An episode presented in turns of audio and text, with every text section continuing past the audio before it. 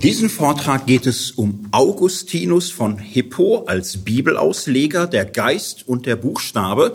Das ist der vierte Teil meiner Reihe zur Geschichte der Bibelauslegung.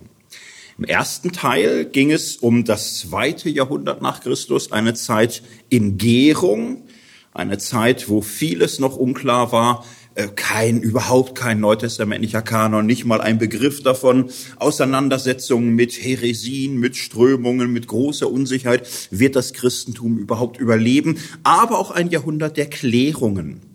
Erste äh, Säulen entstehen, ein erster Grundriss eines Kanons, das Bischofsamt, Glaubensbekenntnis, solche Dinge entstehen.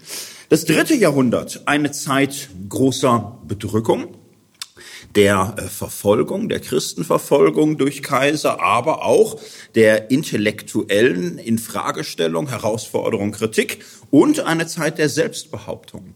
Wachstum trotz Krisen, trotz Verfolgung, trotz Abfall und Scheitern, aber auch geistiges, intellektuelles Wachsen, ein Annehmen der Herausforderung, den christlichen Glauben geistig, intellektuell zu vertreten, ihn diakonisch ähm, darzustellen als Glaube der Nächstenliebe und als missionarische Bewegung, die offenbar nicht aufzuhalten ist. Im vierten Jahrhundert, das große Jahrhundert der Konsolidierung, das Christentum wird zur erlaubten Religion, schließlich zur Reichsreligion. Das Christentum findet sich, formuliert seine grundlegenden Bekenntnisse in Nicea und Konstantinopel. Ähm, bekannte große Kirchenväter machen äh, erste Klärungen, was geglaubt wird, was verbindlich ist für alle. Der neutestamentliche Kanon, wie wir ihn heute kennen, wird quasi fixiert, mehr oder weniger. Und jetzt sind wir im fünften Jahrhundert einem äh, Jahrhundert ungeheure Abbrüche, einem Jahrhundert großer Transformation. Fünfte Jahrhundert, das Jahrhundert, wo die großen Völkerwanderungen über das römische Reich hineinbrechen. Um 400 herum, das römische Reich steht in Blüte, es ist riesig, es erstreckt sich über drei Kontinente, Asien, Afrika, Europa, es ist in verschiedensten Sprachen und Kulturen angekommen. Ähm, das Christentum mit ihm, alles ist großartig, alles ist glänzend, alles ist wundervoll. 410 nach Christus stehen die Goten in Rom, verwüsten und plündern die Stadt unter Alarich. Das hat fast ein Jahrtausend nicht gegeben. Das ist ein ungeheurer Schock, ein Wackeln aller Fundamente. Es gibt noch Heiden, die sagen, Tausend Jahre lang wächst Rom und blüht und gedeiht und wird immer mächtiger. Kaum wird das Christentum Staatsreligion. 20 Jahre später wird Rom von wilden Horden eingenommen, überfallen, ausgebeutet, geplündert. Da sieht man doch, die alten Götter rächen sich. Das ist alles eine katastrophale Fehlentscheidung mit diesem neuen Christengott. Das, das kann alles nicht so sein. Es ist auch für Christen eine Anfechtung. Was ist los? Warum kommen da lauter Völker? Warum sind da Hunnen, hört man ständig aus dem Osten, die schieben, die drücken. Alle möglichen anderen Völker, Germanen und anderes, setzt sich in Bewegung. Vandalen fallen ein in Frankreich, in Nordafrika. Goten drücken, später Langobarden. Das römische Reich im Westen geht mehr oder weniger unter, langsam und in Zeitlupe. Äh, wenn man Ostrom mitrechnet, äh, kann man sagen, es fällt tausend Jahre lang. Aber es fällt. Äh, alle sehen, dass es fällt. Es ist der größte Einschnitt äh, der Geschichte, die wir überblicken überhaupt. Größer wahrscheinlich als die Weltkriege, die bei allem Schrecken, was passiert, weniger radikal verändern, die Struktur von Kulturen und Staaten und Ländern. Das fünfte Jahrhundert ist eine einzigartige Umbruchszeit. Was geschieht mit der Bibel in dieser Zeit? Wie wird die Bibel ausgelegt? An wem kann man sich also ein bisschen festmachen, wenn es darum geht, Geschichte der Bibelauslegung im fünften Jahrhundert? Ja, es kann nur eingehen. Klar, wer ist der Christ, den man kennt im fünften Jahrhundert, wenn man ein bisschen in der Geschichte sich fragt, was kenne ich denn da so? Augustinus von Hippo. Augustinus von Hippo ist nicht nur irgendein Christ, der auch wichtig ist. Er ist auch nicht nur der wichtigste im fünften Jahrhundert. Jetzt könnte man sagen, ja, aber da gab es doch viele wichtige und, und so. Da gab es doch Leo von Rom oder Kyrill von Alexandrien. Und wenn man mal fragen würde, ja, was weißt du denn über die? Bei den meisten wäre schnell Schluss. Ich fürchte, die wenigsten würden auch wirklich rufen. Und was ist mit Leo und Kyrill? Augustin überragt alle anderen und alles andere dermaßen, wie es in keinem anderen Jahrhundert eigentlich so eindeutig war. Ich würde sagen, Augustin ist für den, für das abendländische Christentum die wirkmächtigste und bedeutendste Figur in der 2000-jährigen Christentumsgeschichte insgesamt immer schwer zu messen, wer ist der Größte und Wichtigste und so. Man kann sagen, aber wie soll man ihn vergleichen? Was weiß ich, mit einem Heiligen wie Franz von Assisi oder einer Mystikerin wie Teresa von Avila oder einem Musiker wie Johannes Sebastian Bach. Die sind doch auch Giganten. Ist alles richtig. Darum habe ich ja gesagt, der wirkmächtigste. Augustin ist derjenige, wo im fünften Jahrhundert viele Fäden zusammenlaufen die Geschichte des bisherigen Christentums, die Geschichte der Kanonwerdung, die Geschichte der Theologie, die Geschichte des Mönchtums, die Geschichte der Frömmigkeit, der Kulturauffassung, all das überblickt er, sammelt er, kennt er, vieles wird bei ihm zusammengefügt und von ihm gegen Fäden aus über diese Zeit der großen Transformation hinaus. Im sechsten, siebten, achten Jahrhundert ist ja, äh, sind die, die meisten Teile der, der alten Welt auf einem Stand weit hinter dem, was im alten Rom längst mal erreicht war. Es ist ja eine Zeit äh, der kulturellen Rückentwicklung in vielerlei Hinsicht.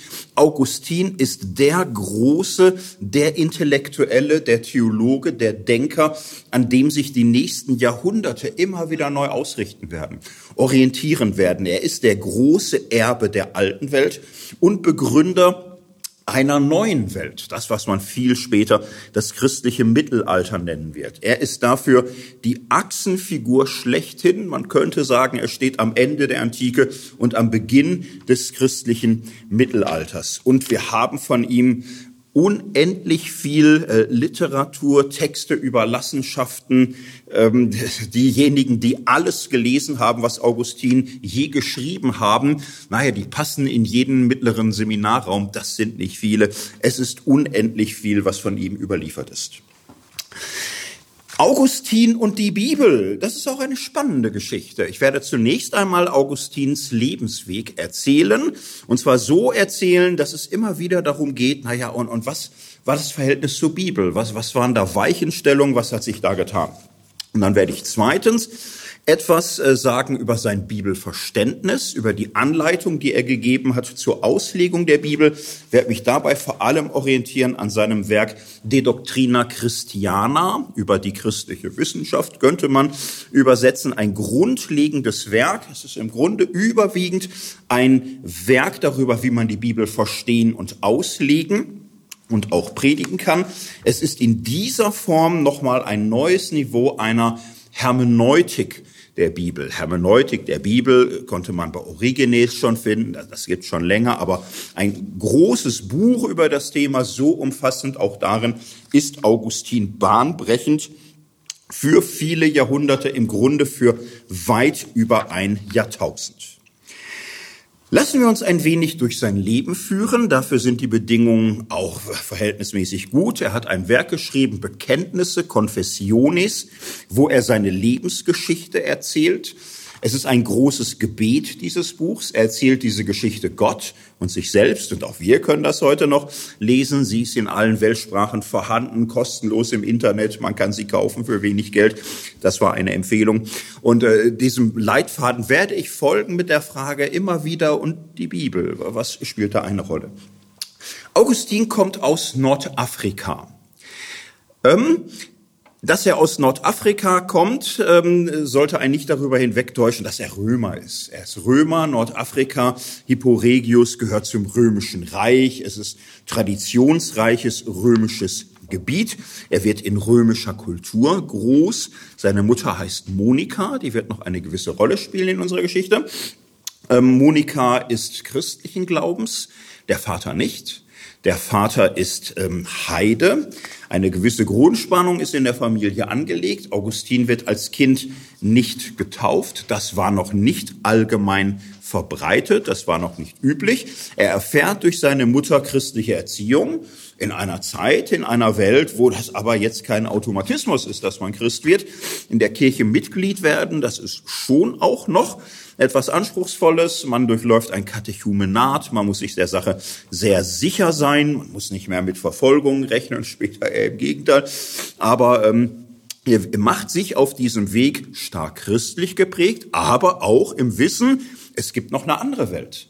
Es gibt noch eine heidnische Welt, eine philosophische Welt, eine geistige Welt, die auch ihre Reichtümer und ihre Schätze, auch ihre Heiligtümer, ihre anderen religiösen Angebote hat. Und zwischen weit beidem wird er groß.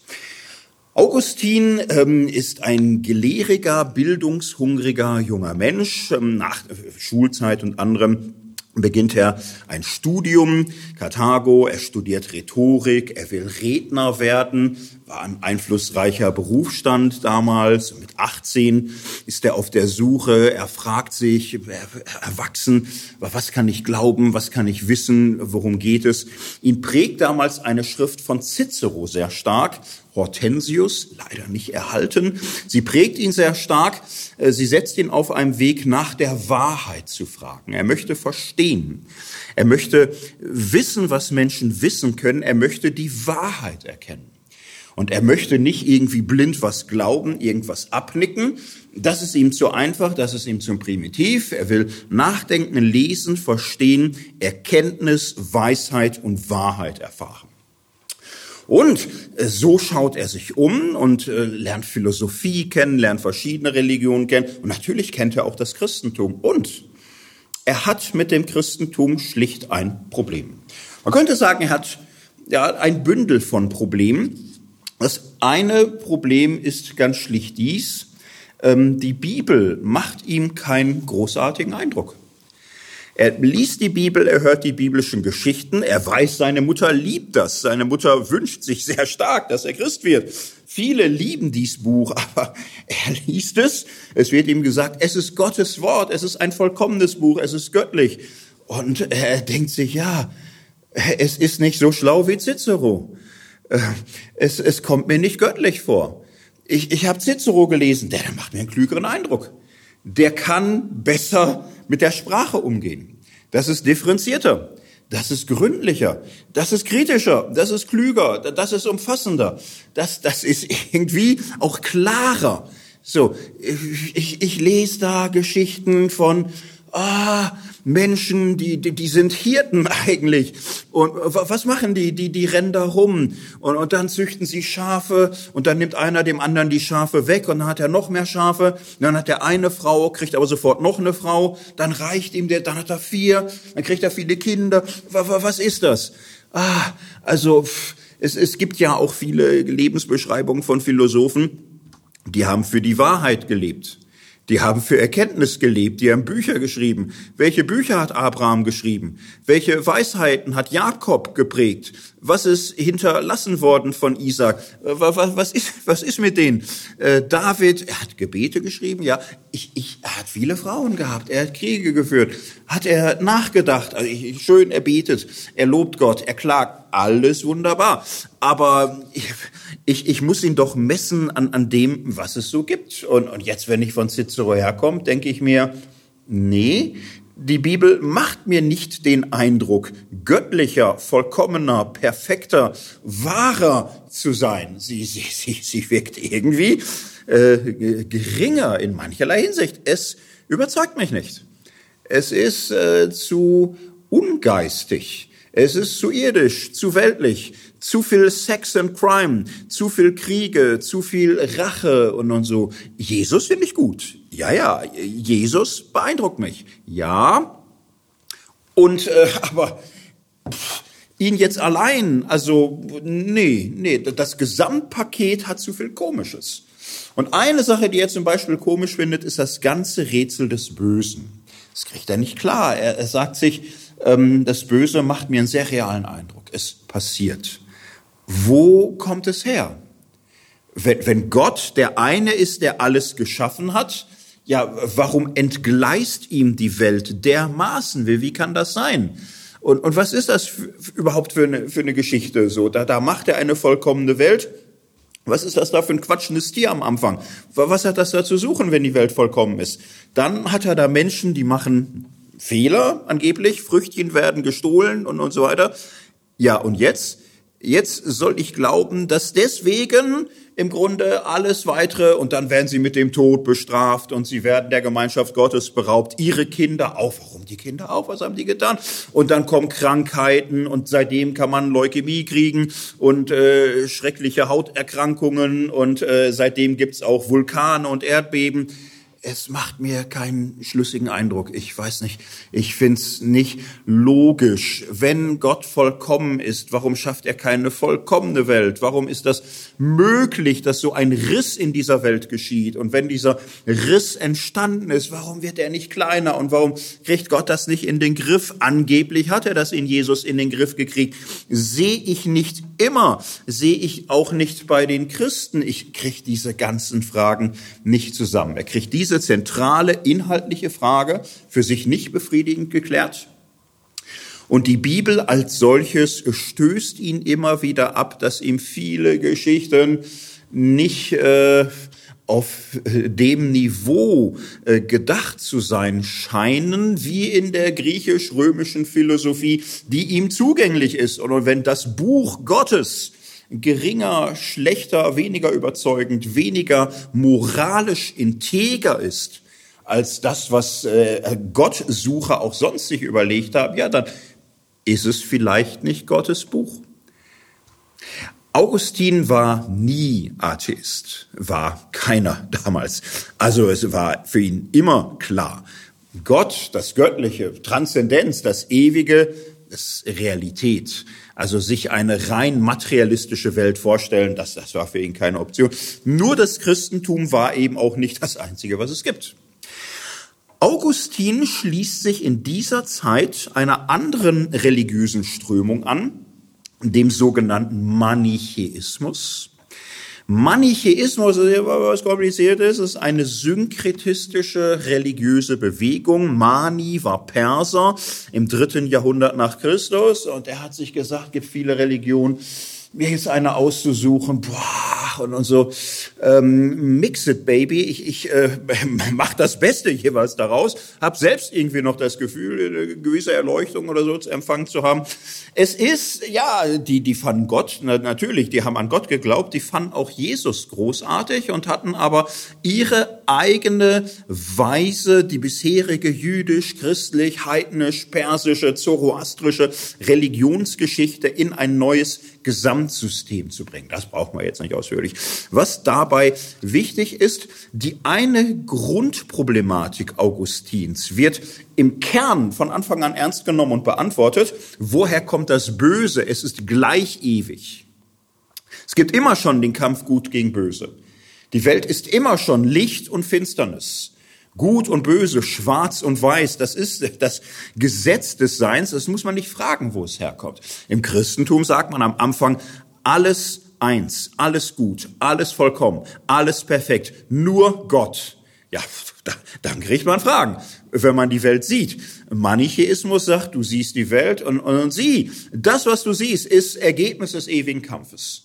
Und am Anfang war es völlig getrennt und so, dann ist es vermischt und wir sind in einer Zeit, wo der Kampf von Gut und Böse stattfindet. Und wir glauben an den Sieg des Guten und es wird ewig getrennt sein, aber der Dualismus ist ewig. Und damit ist die Frage für Augustin geklärt. Es ist eine bessere Antwort. Das ist logisch. Darauf kann ich mich einstellen. So, und das zweite, Manichäismus hat so ein bisschen auch so gesagt, ja, Christen, das sind halt so einfache Gläubige. Den Christen, den erzählt man was, dann nicken die brav. Sie haben Bischöfe, sie haben Hirten, sie, sie werden auf so ein Schäfchen Glauben dressiert. Sie haben heilige Schriften, sie sagen Ja und Amen und so. So, und da steckt vieles drin, wo der denkende Mensch sagen muss, nee, dafür sind wir zu viel Kultur, zu viel Bildung, das ist nicht unser.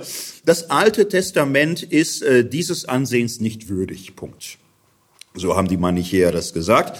Äh, sie boten eine Religion für denkende Menschen, eine intellektuelle Religion. Das war ihr Anspruch, nicht irgendwie etwas abnicken, sondern echte Erkenntnis, wie die Welt beschaffen ist und wie das funktioniert. Manis Schriften hatten den Anspruch, da einfach tiefgründiger zu sein als diese alttestamentlichen Erzählungen von Frauen suchen und Frauen verlieren und dann ist ein Esel weg und man kommt als König zurück und was soll das alles lieber? Na, das, das, das, das kann keine Heilsgeschichte sein. So, und Augustin lebt acht, neun Jahre als Anhänger in dieser Religion und eine Zeit lang ist es gut. Eine Zeit lang ist es gut. Denn äh, er kriegt Fragen. Er fragt weiter und manches ist auch nicht gut und er überlegt, wie das sein kann. Ah ja, er, er wird immer klüger, er liest heimlich andere Philosophenbücher, die Manichäer sagen, ja, du bist ein super Typ, wir freuen uns, du gehörst auch zu uns bei den Christen, da, da ist ja gar nichts, bei uns darfst du fragen und so. Antworten, ja, jetzt sind wir auch alles so mittlere Lichter, aber unser Bischof Faustus, wenn du den triffst, der wird dich da nochmal in höhere Weisheit.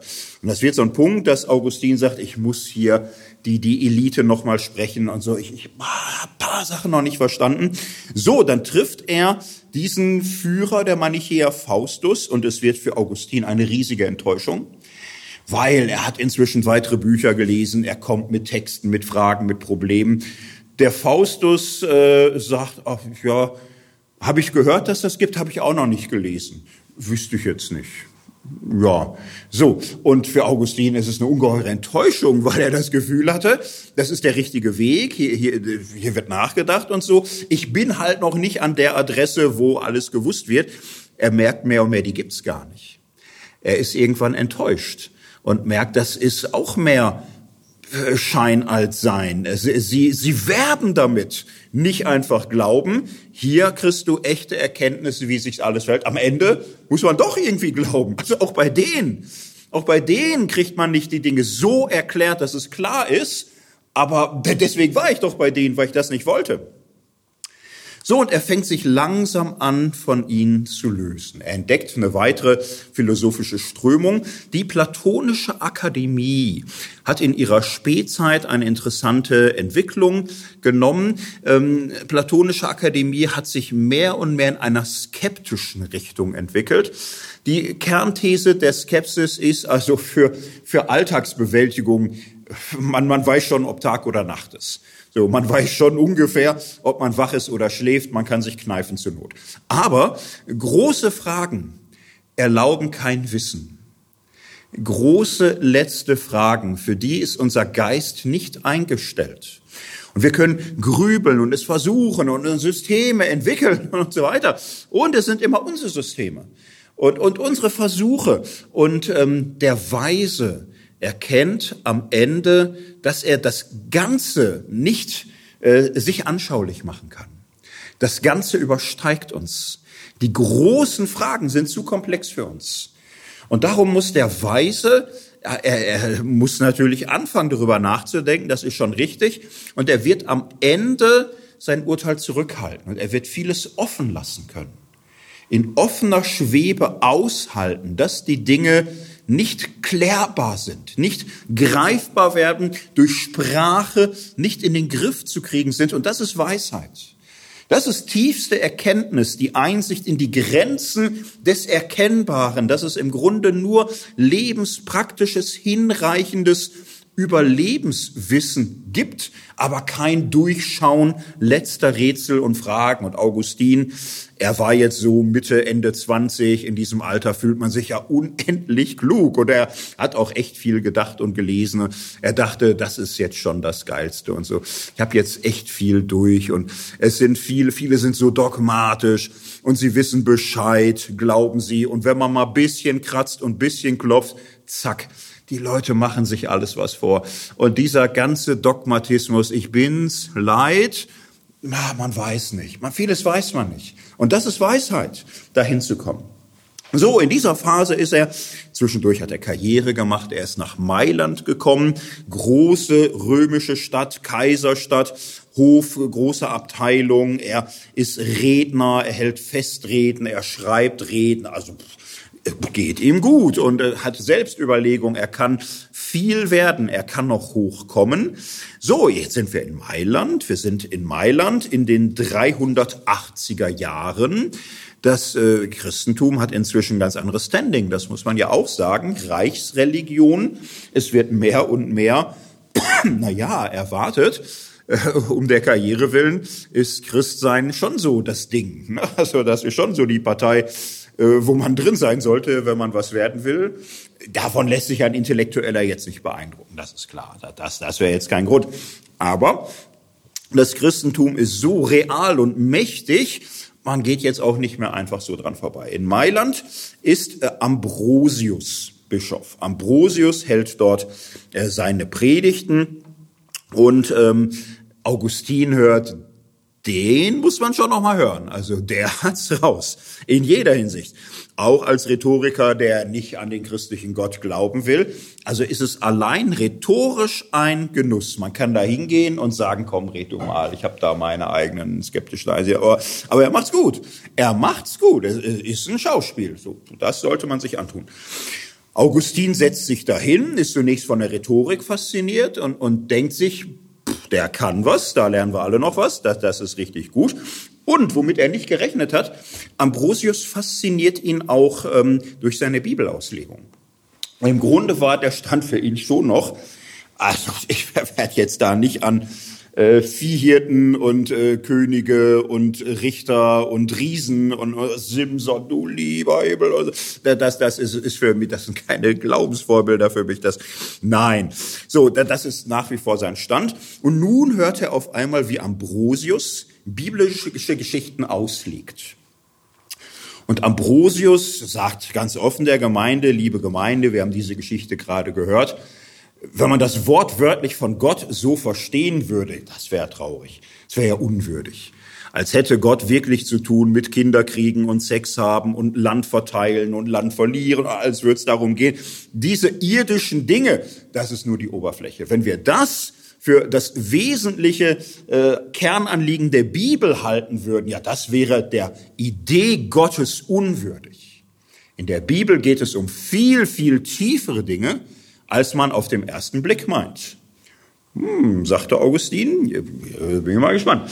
So, und Augustin, äh, Ambrosius legt die Bibel nun aus. In meinem Vortrag über Origenes habe ich es dargestellt. Es war eine verbreitete Überzeugung, dass viele Geschichten, Erzählungen in der Bibel einen ja, historischen Sinn haben, einen Erzählsinn, einen wörtlichen Sinn, das, was da berichtet wird. Und das Ganze hat immer auch einen symbolischen Sinn einen tiefen geistlichen Sinn. Man könnte sagen, einen philosophischen Sinn, einen geistlichen Sinn, einen theologischen Sinn. Und um den geht's. Machen wir uns das an einer Geschichte deutlich, der Geschichte von Adam und Eva. Jetzt waren in dieser Zeit, Ende des vierten Jahrhunderts, stand da niemand auf dem Platz und sagte, ich habe das Gefühl, es könnte sich hier um einen Mythos halten. Jedenfalls wirkt es für mich nicht wie ein historischer Bericht. Das waren keine Debatten des vierten Jahrhunderts. Da kam kein Mensch drauf, das so, so zu machen. Natürlich gab es bereits Theologen, die gesagt haben, ja, aber es ist, keine Geschichte, die, die sich so ereignet hat. Also es gab's, aber das war nicht äh, das Hauptthema und für viele sagten, ja, sagst du, wirkt mir so, als wäre das aber doch so gemeint. Nein, Ambrosius lässt das so als Geschichte und sagt, ja, aber jetzt hier an der Oberfläche zu bleiben, also seien wir ehrlich.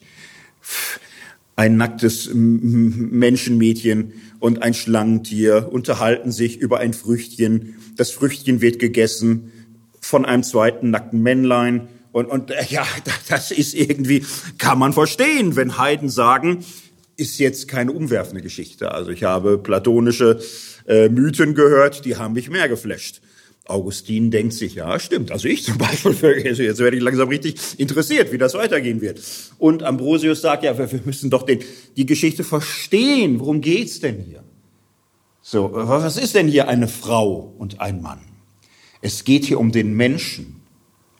Diese Geschichte handelt davon, wer wir Menschen sind. Und wir Menschen sind zweipolige Wesen. Wir sind der Welt zugewandt. Der Welt mit äh, Pflanzen und Tieren, dem Sichtbaren, dem Riech- und Hörbaren. Und wir sind dem Göttlichen zugewandt, dem Geistigen, dem Moralischen. Und da sind wir zwischengestellt. Wir sind Wesen wie die Tiere, nackt, körperlich, Hunger, Durst, Sehnsucht, Geschmack und wir sind geistige Tiere. Tiere, na, keine Tiere mehr, geistige Wesen wie Götter und Engel und Mächte. Und äh, für uns gibt's Gut und Böse und Ordnungen, die verbindlich sind. Und wir sehen den Menschen nun in dieser Spannung zwischen dem Göttlichen und dem Sinnlichen dem wahrhaft menschlichen und dem tierischen. Und nun sehen wir, wie der Mensch seiner Sinnesnatur nach angesprochen wird durch die Verlockungen des Dinglichen, des Kreatürlichen, des Schönen und Leckeren. Denn was ist die Frau anders als Inbegriff der menschlichen Öffnung hin auf das Sinnliche, auf Lust und Unlust, auf das, was schön ist und gefällt? Und was ist das Männliche anders als das Geistige, Moralische, Erhabene? Das, was eigentlich bestimmt ist, das Sinnliche in irgendeiner Weise zu integrieren, aber zu führen. Und was ist jetzt unsere Bestimmung als Wesen dazwischen? Naja, möglichst nicht zerrissen zu werden. Der Mensch kann zerrissen werden zwischen dem, was er begehrt, was ihn lockt, aber auch was ihm Angst macht, was er bedrohlich findet und dem, was ihm als gut und wahr und gerecht einleuchtet.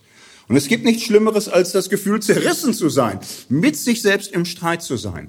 Und diese Geschichte erzählt unser aller Drama, dass der Mensch seiner sinnlichen Natur nach verstrickt wird in das reine Begehren so, dass kein Geist mehr sichtbar ist, kein Gewissen. So, und dass die Frau ist, heißt, der Mensch neigt sich auf die Seite seiner Fleisch- und Triebnatur.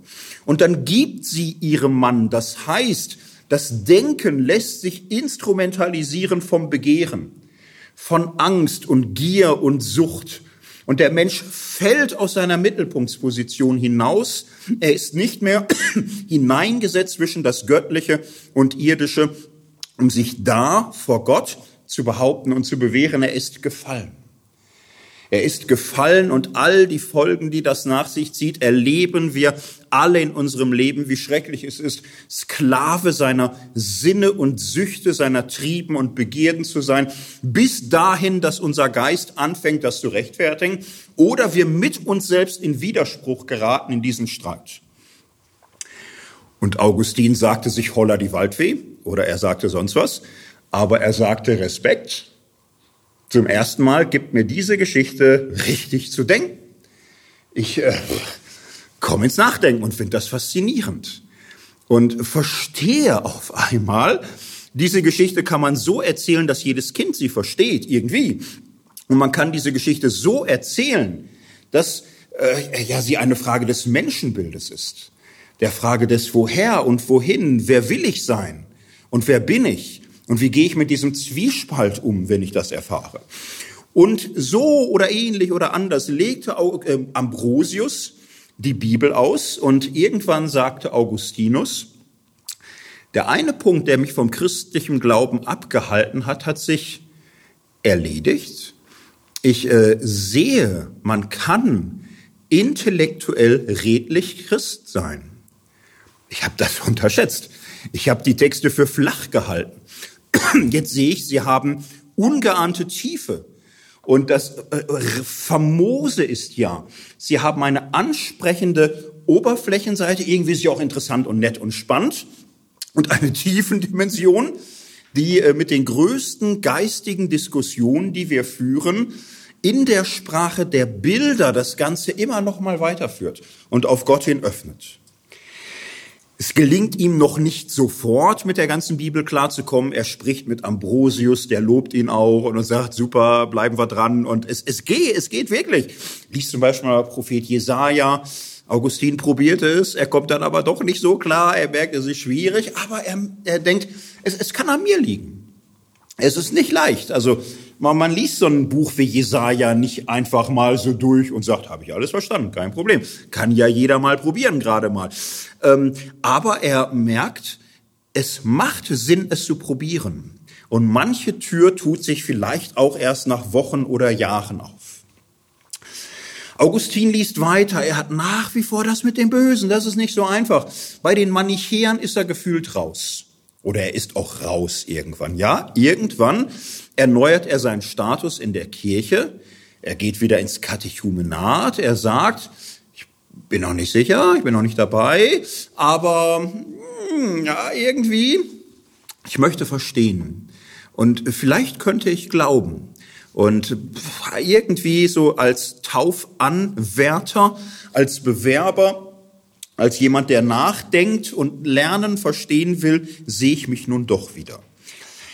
Er bekommt von einem Freund in der damaligen Zeit dann ähm, Bücher von den Platonikern geschenkt. Wir würden heute sagen, viel Neuplatoniker, äh, von christlichen Freunden inzwischen auch, die sagen, guck mal, lies mal diese Neuplatoniker, die haben eigentlich ganz interessante Ideen, auch für den christlichen Glauben. Jetzt ist das alles sehr kompliziert, sagen wir sehr kurz.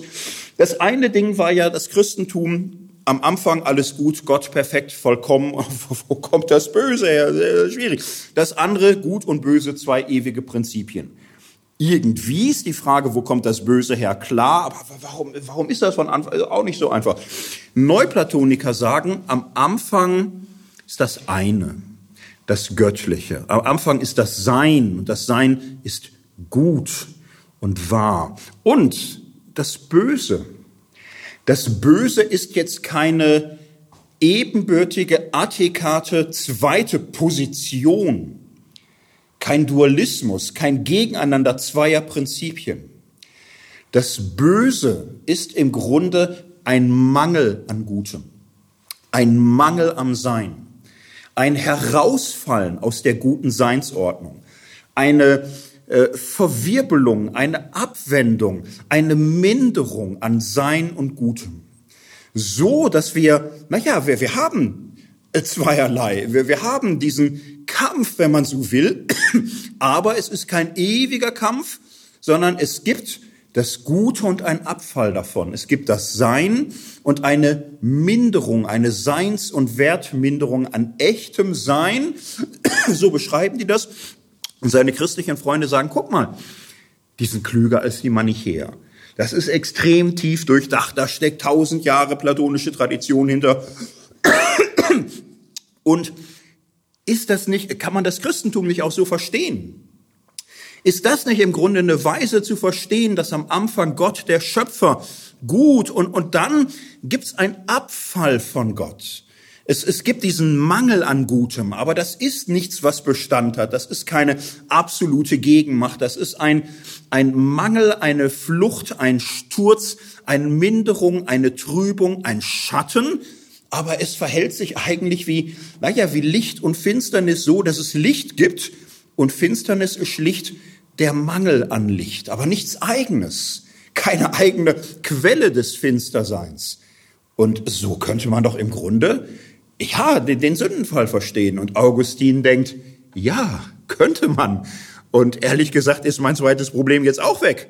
Und das, äh, man könnte Christ sein. Man könnte, meine Gegengründe sind mir ein bisschen aus der Hand gefallen. Man könnte Christ sein. So, und Augustin denkt sich, man könnte Christ sein und Jesus fand ich auch schon immer gut. Und wie macht man's dann? Wie wird man Christ? Und jetzt hat Augustin ein etwas spezielles Problem, was sehr schwer zu erklären ist im 21. Jahrhundert. Ähm, er hatte lange eine Lebensgefährtin, eine Frau. Er hatte mit ihr auch ein Kind, Adiodatus, der läuft auch rum, spricht und, und, und so, leben auch zusammen. So, und ähm, das war, also er beschreibt das als schreckliche Gräuel und Unzucht und sonst wie. Es war im Römischen Reich aber wirklich normal oder üblich. Es war eine Lebensgefährtin, eine Lebenspartnerschaft, würde man so sagen. Die Mutter war sehr traurig, sie war immer überhaupt auch viel traurig und, so und sagte, ja, wenigstens ein christliches Mädchen mir zuliebe. Man hört auf seine Eltern, es ist die Antike, man hört wirklich auf sie und, und, und so. Und er lässt sich auch darauf ein, aber das Mädchen, was sie für ihn bereit hat, ist noch ein bisschen jung und, und ach und, und so. Und er merkt, es macht ihm aber auch zu schaffen, es quält ihn. Und damals so richtig gläubig werden hieß für viele ähm, asketisch leben, Verzicht auf Sexualität und Ehe überhaupt. Das sind eigentlich, sagen wir erstmal die Posterboys derjenigen, die hochreligiös waren. Also das sind so Geschichten von Leuten, die in die Wüste gehen. und, und sagen, ich brauche nie wieder Sex, weil ich habe alles, alles im Herrn, alle, allen Frieden, alles Glück, alle Erfüllung. Und im Freundeskreis christlich, augustinisch und, und so, die sagen, wow, das, das sind Beter und, und Schweiger und, und Fastenriesen und, und so. Und ja, es zieht Augustin an, weil diese Menschen radikal für Gott allein leben. Und das Verrückte ist, er kennt das aus der Philosophie. Große Philosophen haben es eigentlich ähnlich gesagt. So, er kennt das, aber, naja, große Philosophen. Und jetzt nicht noch deren Putzfrau und äh, der, der, der Schwager oder so, sondern das waren große Geister. Im Christentum gab's lauter 15-jährige Mädchen, die sagten, allein für den Herrn, immer, treu, ewig, ganz mit äh, Haut und Haar möchte ich für Jesus leben und, und so. Und äh, das war für viele Menschen wahnsinnig beeindruckend. Alte und junge, Frauen und Männer, Mädchen und Jungs, Arme und Reiche, Sklaven und Freien waren bereit, alles äh, für Gott zu geben. Und ein Freund sagte äh, zu Augustin, du, ich möchte eigentlich auch, ich möchte ganz für Gott und, und nicht heiraten und so, machst du mit? Und Augustin sagt, ja, aber guck mal, ich habe ein Kind, ich habe eine Frau und na, ich kann es mir nicht vorstellen. Ja, aber warum kannst du es nicht vorstellen? Und Augustin sagt, ja, guck mal, ich bin seit, seit zehn Jahren, ehrlich gesagt, mit einer Frau zusammen. In unserem Jahrhundert spricht man nicht im Detail darüber, aber ehrlich gesagt, ich kann ich es mir nicht vorstellen. Ich kann mir nicht vorstellen zu sagen, nie wieder. So, und er kämpft, weil er irgendwie denkt, warum, warum kann ich mir das nicht vorstellen? so, was, was bindet mich, was fesselt mich denn da? Und Augustin fixiert sich irgendwann auf diese Frage, könnte ich so ganz für Gott leben, dass ich äh, nicht heiraten, nicht irgendeine Geliebte, gar keine Frau, könnte ich ganz für Gott leben, könnte ich das?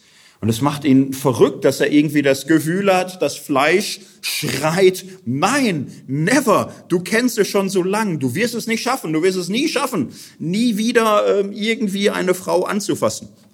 Es entsteht ein großes Ringen und überhaupt.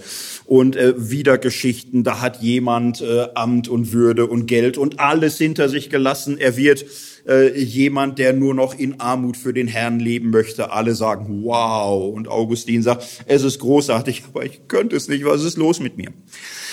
Es gibt dann eine berühmte Geschichte. Die meisten, die den Namen Augustin je gehört haben, werden diese Geschichte auch kennen. Er ist in einem Garten bei einem Freund und es zerreißt ihn, weil er irgendwo merkt, ich bin gebunden.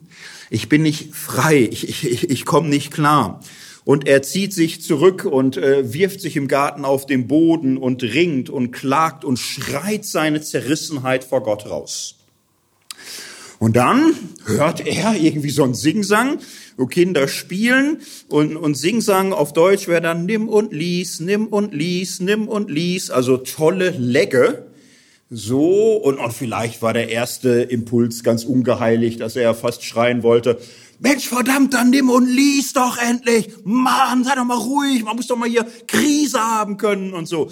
Aber er gibt dem Impuls schon nicht mehr nach und denkt sich, was ist das für ein Kinderspiel? Ich habe ja einen Sohn, ich kenne Kinderspiele. Ich kenne keine Kinderspiele, wo man sagt, nimm und lies, nimm und lies. Und er hat sich davor beschäftigt mit Antonius, einem großen Schweiger, Beter, Wüstenmönch. Der kam in die Kirche und hörte das Gleichnis vom reichen Jüngling, geh hin, verkaufe alles, was du hast und folge mir nach. Antonius war reich, ging hin, verkaufte alles, was er hatte, folgte Jesus nach und wurde eine Säule der Kirche und ein, ein Heiliger und er bewirkte unendlich viel durch sein Opfer. Und Augustin denkt, Moment, Moment, Moment, es, kann es sein, dass Gott mich ruft? Kann es sein, er läuft zurück zur Bank, wo sein Freund sitzt, er greift die Bibel, er schlägt sie auf. Das erste, was er liest, ist Römer 13, 13.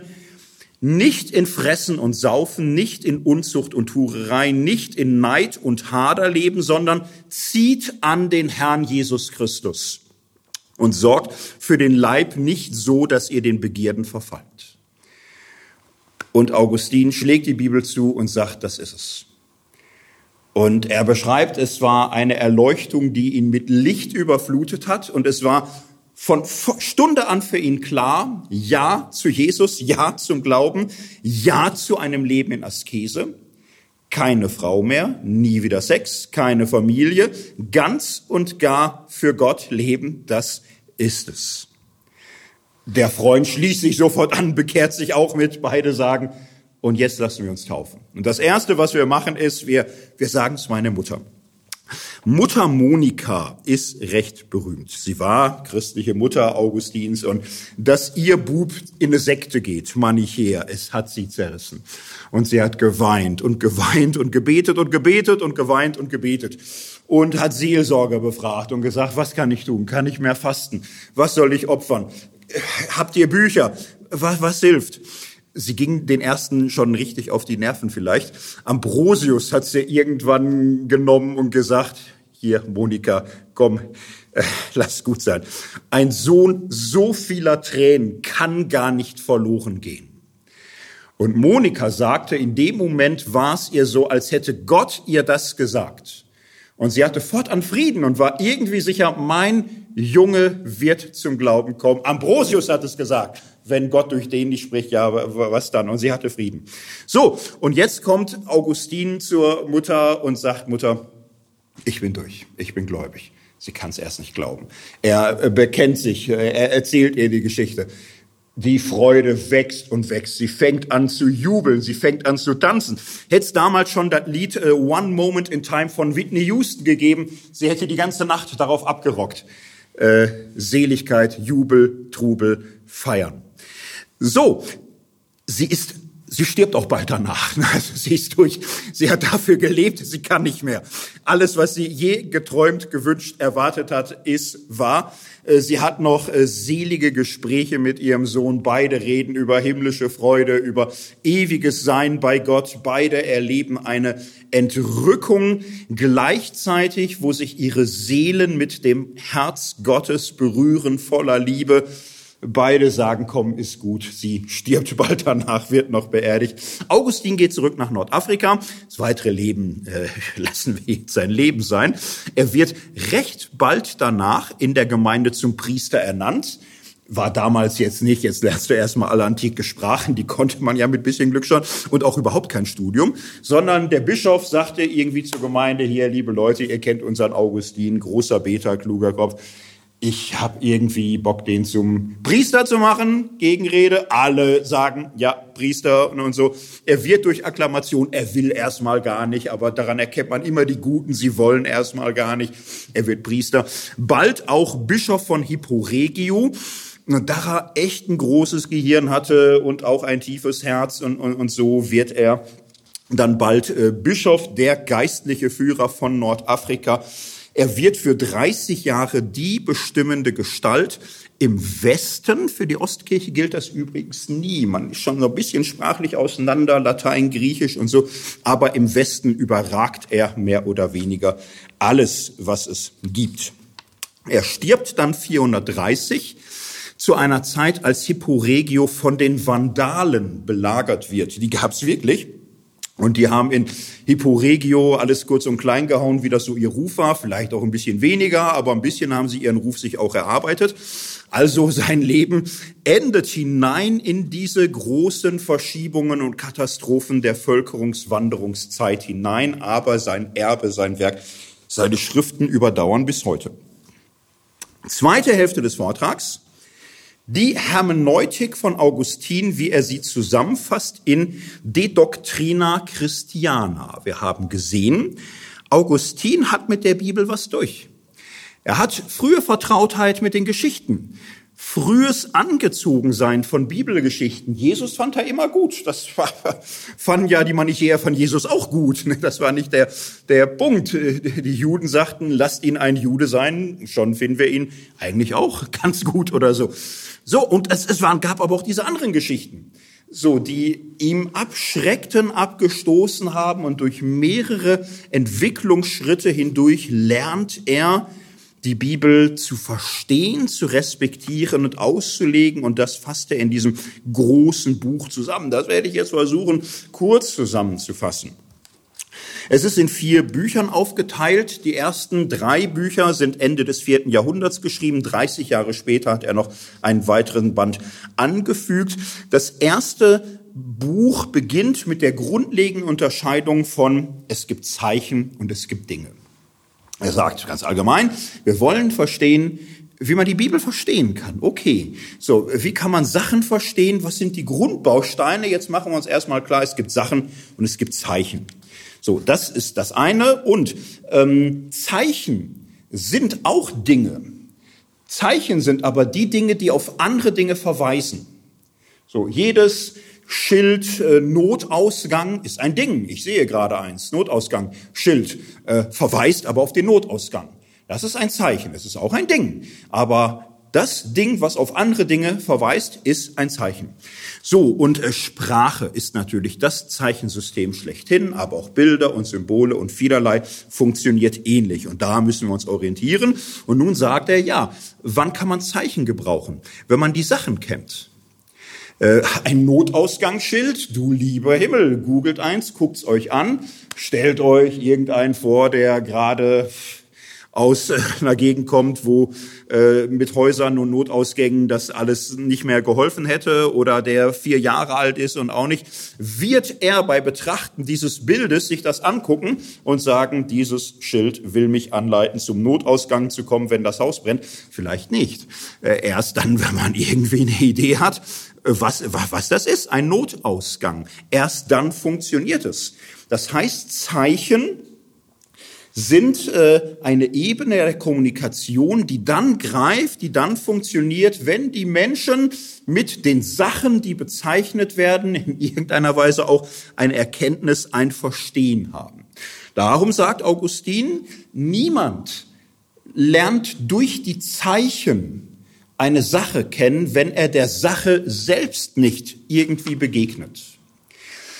Ich habe die Biografie ja ausführlich erzählt, wir werden sie öfter brauchen kennen. Augustin hatte keinen Mangel an der Zeichenkenntnis des Christentums. Er hatte nur das Gefühl, er kriegt die Zeichen nicht sortiert, das funktioniert nicht.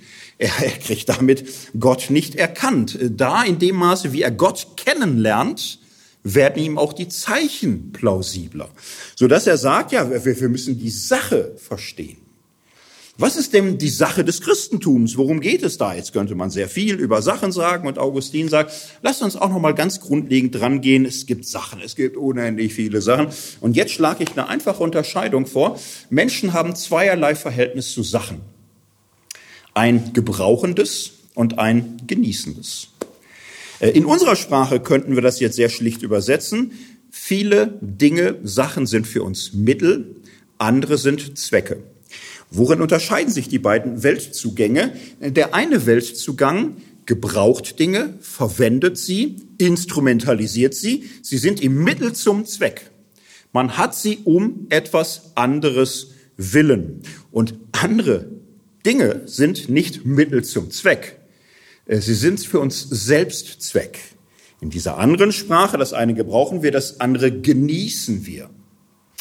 Und das Ganze unterlegt Augustin nun mit einer grundlegenden anthropologischen Innovation. Die hat eine lange Vorgeschichte, das ist alles richtig und, und so.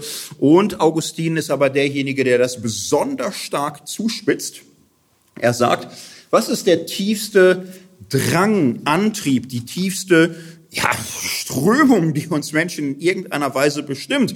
Die Grundkraft menschlichen Daseins ist die Liebe. Wir sind Liebende, immer schon. Wir müssen nicht die Liebe lernen, wir müssen lernen, was zu lieben lohnt. Alle Menschen lieben. Was heißt lieben? Naja, lieben heißt haben wollen, lieben heißt schön finden, lieben heißt mit vereinigt werden wollen, äh, damit irgendwie in Berührung sein. Lieben ist ein Bejahen, ein Gutheißen, ein Bewundern. Das alles ist Lieben und wir kennen es als Drang, als Trieb, als Sehnsucht, als Wunsch. Jeder Wunsch, jeder Drang, jede Sehnsucht, all das ist im, im Grunde ein sich Regen der Liebe, die sich auf irgendetwas setzt. So, und, und dann sagt Augustin, und nicht alles ist es wert. Man kann mit seiner Liebe haften bleiben an Dingen, die man möchte und bejaht und liebt und, und so weiter. Und aus seiner Lebensgeschichte liegt ihm das wahnsinnig nahe zu sagen, man kann haften bleiben an schönen Körpern, an Lust, an Leidenschaft, an Sexualität, natürlich auch am, am Saufen, am Trinken, am Essen, am Luxus. Man kann das alles.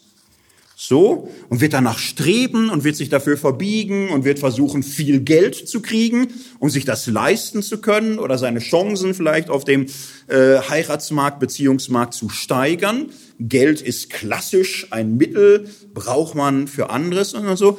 Und Augustin sagt, ja, und es gibt Dinge, die nicht satt machen. Es gibt ein Haben und Genießen wollen, bei dem die Lehre nur noch spürbarer wird. So, und, und darum wird man da so maßlos. Man muss sich im Grunde fragen, ähm, was stillt denn welches Begehren und welches Liebesverlangen in uns?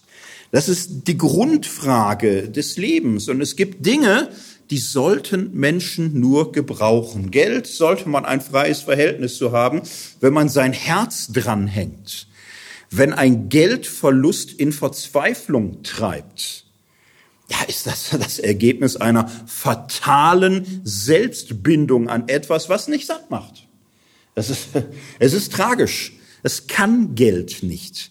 Geld macht auch nicht glücklich. Nie genug. So, es, es gibt so wenig Menschen, die sagen, ach, Jetzt bin ich schon Milliardär, jetzt ist echt genug. Jetzt gebe ich erstmal 90 Prozent ab. Ja, pervers, dass ich so viel. Macht ja keiner. So, weil ihnen sofort einfällt, ja, aber mein Nachbar, der ist Multimilliardär was bin ich für eine arme Sau irgendwie? Ne? Ich bin fast pleite im Grunde verglichen mit dem. Äh, das äh, ist irgendwie tief in uns drin. Die Dinge können nicht satt machen, wenn wir mit dem falschen Antrieb drauf und dran uns festgemacht haben. Wir sollten ein freies Verhältnis dazu haben.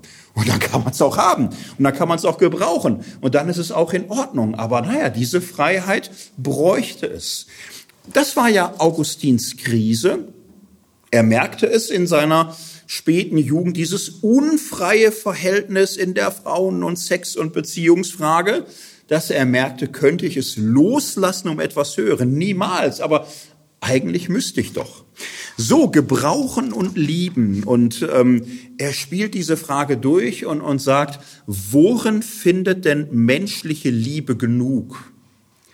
Naja, nicht in etwas, was kleiner ist als wir wenn wir unser Lieben letztlich anbinden wollen an Besitz, an Geld, an Macht, an Lust, an Vergnügen, an Leckereien, ja, dann, dann, dann, dann wenden wir uns nach unten und wir werden nicht satt. Wir werden nicht erfüllt. Wir werden nicht ganz. Es, es wird unser Herz nicht äh, so durchleuchten, dass wir Frieden und Ruhe haben. Wir werden ruhelos bleiben. So, und in seiner Zeit muss er jetzt nicht ewig sagen, jetzt stellen wir uns mal die Frage, ob es einen Gott gibt, sondern er kann sagen, wir wissen alle, dass es Gott gibt. Und wir wissen, äh, allein Gott ist genug. Nirgendwo findet ein Herz genug als in Gott. Und wenn wir Glück suchen, dann findet unser Herz sein Glück allein in Gott. Sein Lebensbericht wird äh, Augustin so einleiten mit den Worten, du hast uns zu dir hingeschaffen und unruhig ist unser Herz, bis es Ruhe findet in dir. Das ist für Augustin ein Fundamentalsatz, ähm, baut auf auf die Grunderfahrung der Unruhe, dass ich nicht im Frieden bin, nicht in Harmonie, nicht gestillt, nicht ganz, nicht heil, kein Shalom. So, und, und dieses Suchen nach Glück, nach Frieden, diese Liebe, die unterwegs ist, wird allein in Gott ankommen. Allein in Gott ist solcher Frieden.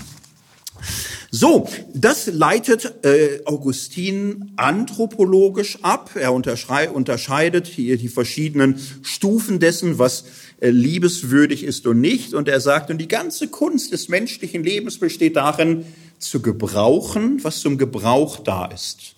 Und zu genießen, was zum Genießen da ist. In Gott allein findet unsere Liebe Halt und Heimat und Gott allein können wir genießen. Naja, und, und andere Menschen, andere Menschen auch, sofern sie Gottes Ebenbild sind. Darum finden wir einen Vorgeschmack der Gemeinschaft mit Gott in der Gemeinschaft mit anderen Menschen. Mit Freunden, mit unseren Eltern, mit unseren Kindern. Menschen kann man genießen, Das Problem ist, wenn wir sie genießen, abgetrennt von Gott. Ja, du lieber Himmel, Menschen sind sterblich. Ähm, das, das kann man nicht empfehlen. Äh, den Mensch wahrhaft genießen kann man nur in Gott im Wissen, dass wir alle Gott gehören und in Gott zueinander für die Ewigkeit bestimmt sind, so wir uns auf Gott ausrichten. Und so kann man auch den Menschen in Gott genießen und in gewisser Weise sich selbst auch. Das Ganze ist jetzt eine Frage der Rangfolge, der Ordnung. Und Augustin kann den Sündenfall mit diesem Schema sehr schlicht erklären. Der Mensch war dazu bestimmt, alle Dinge dieser Welt zu gebrauchen, und Gott zu genießen und das Ebenbild Gottes zu genießen und zu lieben in Gott. Und gut, das, das ist der Sinn des Lebens. Und, und was geschieht im Abfall des Menschen von Gott? Eine Zerstörung dieser Ordnung der Liebe. Nun sucht der Mensch in den Dingen der Welt völligen Genuss. Das heißt, er vertauscht die Gottesliebe mit der Selbstliebe. Er wird selbstsüchtig in einer Weise, dass er genießen will, was zum Gebrauch da ist. Darin verliert er seine Freiheit und er fängt an, Gott noch zu gebrauchen, um zu bekommen, was er möchte. Das sind alles Formen falscher Religion. Jeder Aberglaube, jede Magie, jede Astrologie, jedes heretische Konstrukt versucht, selbst Gott noch zu instrumentalisieren, zu gebrauchen, zu eigenem Zwecken, zur Steigerung des Selbstwerts oder der Macht oder des Erfolgs oder der Geltung oder wie auch immer. Und das ist Sünde. Die Vertauschung von Gottesliebe und Selbstliebe, der Verlust der Geborgenheit in Gott. Und der Mensch, der so aus der Ordnung der Liebe herausfällt, wird ewig ungestillt und unruhig sein oder sein Herz an etwas hängen und eine Zeit lang sich die Illusion aufbauen, darin genug zu haben. Äh, der Tod und Krankheit und Leid werden ihm zeigen, dass es eine Täuschung war. Es gibt illusionäre Phasen, wo man glaubt, wir hatten es doch so schön. Und man hat nicht zu Ende gedacht und, und zu Ende geschaut. Darum ist die eine Sache, die Not tut. Gott, der dreieinige Gott, Vater, Sohn und Heiliger Geist. Ihn allein zu lieben, ist des menschliche Bestimmung. Wie komme ich dahin? Naja, gar nicht. Diese aufstrebende, suchende Liebe des Menschen kommt nur da zum Ziel, wo sie von Gottes Liebe berührt wird, die eine herabsteigende, erbarmende, verzeihende Liebe ist, in der Menschwerdung Gottes in Jesus Christus, in seinem Opfer am Kreuz. Da geht Gott die radikale Gegenbewegung zu dem, was unseren Fall ausmacht, wo der Mensch Gott sein will. Da wird Gott zum Mensch, um den Mensch aus seiner selbstverstrickten, angemaßten Göttlichkeit herauszureißen, dass er wieder Mensch wird, der allein in der Liebe Gottes genug findet. Und das, das ist das Christentum. Das ist die ganze Sache des Christentums. Die gilt es zu verstehen, zu glauben, zu erkennen, darin erleuchtet zu werden. Davon handelt die ganze Bibel. Das ist das ganze Thema der Bibel. Und ja, die Bibel redet davon, wie kommt man jetzt da rein? Wie kommt man in den Inner Circle? Dass man das nicht nur so sagt, das, das ist ja ganz interessant, was der Augustinus gesagt hat. Habe ich das richtig verstanden? Der Augustinus war der erste Denker der Menschheitsgeschichte, der die Liebe als Grundkraft des menschlichen Wesens und Daseins beschrieben hat. Ja, kann man so, das ist interessant. Da, da hätte ich jetzt nicht gedacht, dass die Christen so, also man kann das so äh, gebrauchen als Bildungsgut, wo man sagt, ja, fühle ich mich schon gepinselt, jetzt habe ich irgendwie ein bisschen mehr verstanden. Wie, wie, wie kommt man denn in den Inner Circle? Was ist der Inner Circle? Naja, zu verstehen, zu glauben, zu spüren, dass diese Liebe Gottes in Christus einem trifft. Und Augustinus sagt, das äh, erkennst du nicht mehr, wie du einen mathematischen Beweis als wahr erkennst. Das leuchtet dir nicht mehr ein wie ein Syllogismus, ein, eine Schlussfolgerung, eine Conclusio, wie ein, ein das, das leuchtet dir nicht einfach ein, dass du sagst, ah, jetzt sehe ich, so, sondern dass es dir einleuchtet, ist ein Schritt, eine Bewegung des Herzens. Liebe ist eine ja, Bewegung des Willens. Man könnte jetzt sagen, eine Entscheidung, man darf das nicht zu flach verstehen. Es ist nicht eine Entscheidung zu sagen, ich kapiere zwar kein Wort, aber ich entscheide mich jetzt dafür, dass du glaubst. Das wäre jetzt nicht, nicht das, was er meint. Also du, du musst schon irgendwie ein bisschen verstehen und hören und diese ganze Zeichenwelt vor Augen haben und alles intellektuelle Nachvollziehen dieser Sätze sind noch nicht. Du brauchst den Schritt des Herzens, das Ja der Liebe, die persönliche Einwilligung, das, das ist schon noch etwas. Und für Augustin ist es am Ende auch ein Gehorchen, ein Gehorchen dem Gebot Gottes, liebe mich von ganzem Herzen. Jetzt könnte man sagen, ja, man kann doch nicht auf Gehorsam lieben. Ja, aber Gott sagt es so. Irgendwie schon wer das gar nicht ganz ist, Liebe vielleicht noch mal zu flach verstanden. Es braucht diesen Impuls, dieses Liebe mich. So, und dann kannst du Ja sagen. Und das ist nicht gegen das Verstehen, aber es kommt zum Verstehen hinzu. Das heißt, es ist schon auch eine Autorität da drin. Eine Autorität, die du anerkennst und der du dich beugst. Und darauf wird Augustin Wert legen, er sagt, das Christentum ist keine reine Philosophie, die dir einleuchtet wie eine logische Schlussfolgerung, sondern im Christentum begegnet dir eine lebendige Autorität, der du dich fügst, anschließt, anhängst, für die du dich öffnest. Und er überlegt, ja, aber hm, wie, wie wird mir die Bibel zur Autorität? Ich kenne das ja. Meine Mutter hat mir tausendmal gesagt, lies das Buch, es ist heilig, es ist göttlich. Ich habe reingeguckt und Schnütchen gezogen, wie Kind was Gemüse auf den Teller gepackt bekommt und wow, irgendwie mochte ich nicht und, und so. Und, und wie, wie komme ich denn jetzt da dahin irgendwie? Das so. Und, und er sagt dann später, na, was hat denn bei mir funktioniert? Das Vorbild von Gläubigen die Kirche. Ich habe die Kirche kennengelernt, habe Menschen wie Ambrosius kennengelernt, meine Freunde, gläubige Intellektuelle und ich sah ihr Vorbild. Und dieses Vorbild hat mich beeindruckt und ich habe, ja, er, er sagt es so, ich hätte der Bibel kein Vertrauen entgegengebracht, wenn die Kirche mich dazu nicht aufgefordert und bewogen hätte.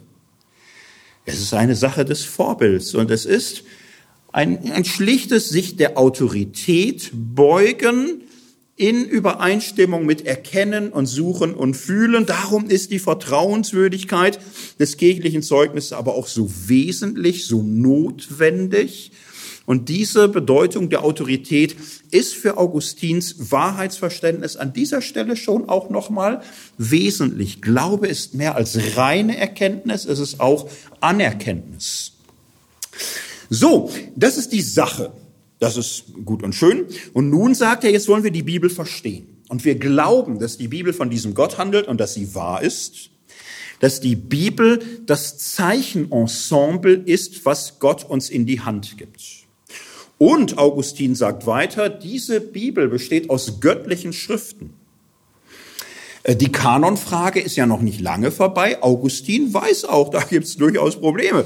So, und er sagt seinen Hörern und, liebe Christen, ähm, ich würde jetzt schon von euch erwarten, lest die Bibel durch, ganz.